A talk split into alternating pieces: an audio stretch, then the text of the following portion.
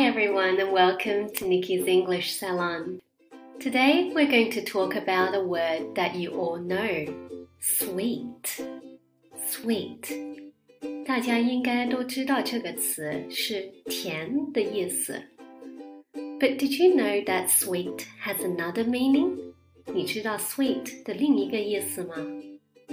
Sweet can also mean great, fantastic, or excellent. It's an informal way to say all of these things.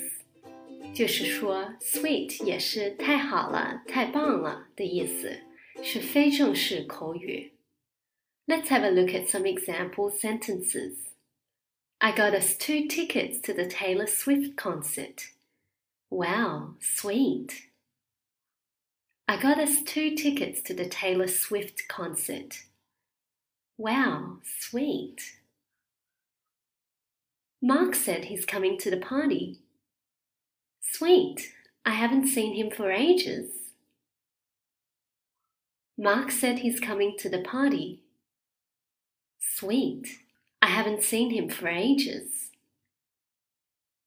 You can also use sweet as an adjective to mean great. I found this sweet place yesterday for skateboarding. I'll show you tomorrow. I found a sweet place yesterday for skateboarding. I'll show you tomorrow.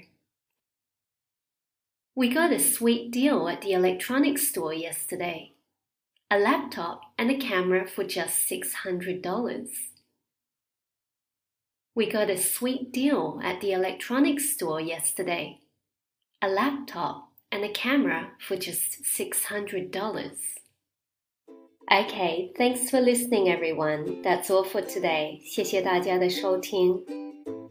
那么，要是你想学到更多更地道的英语，就可以关注我的微信公众号 My English Salon，点击一下我的用户名就可以找到了。在公众号上，你可以找到更多的免费电子书和免费直播公开课的信息，欢迎大家来看一看。Thanks for listening and see you next time.